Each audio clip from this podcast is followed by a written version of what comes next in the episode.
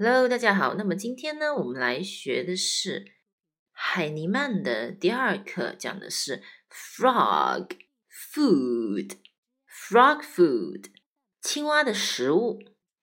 I like bugs on pancakes。我喜欢在蛋糕上的虫。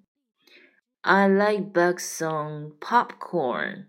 我喜欢在爆米花里的虫。I like bugs on soup。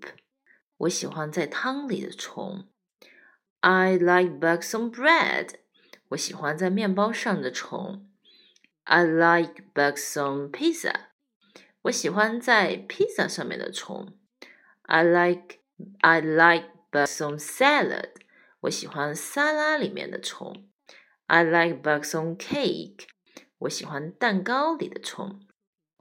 I like bugs。OK。 Pancakes 是饼，我们来注意这个单词的拼写，P A N C A K E，pancake，pancake 是烙饼，OK？Frog food，frog food，frog food 这个是吞音了，I like 这个也是吞音了，bugs。 bug bugs on bugs on bugs on 这个连读 bugs on pancakes. I like bugs on pancakes.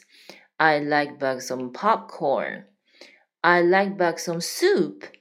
I like bugs on bread. I like bugs on pizza. I like bugs on salad.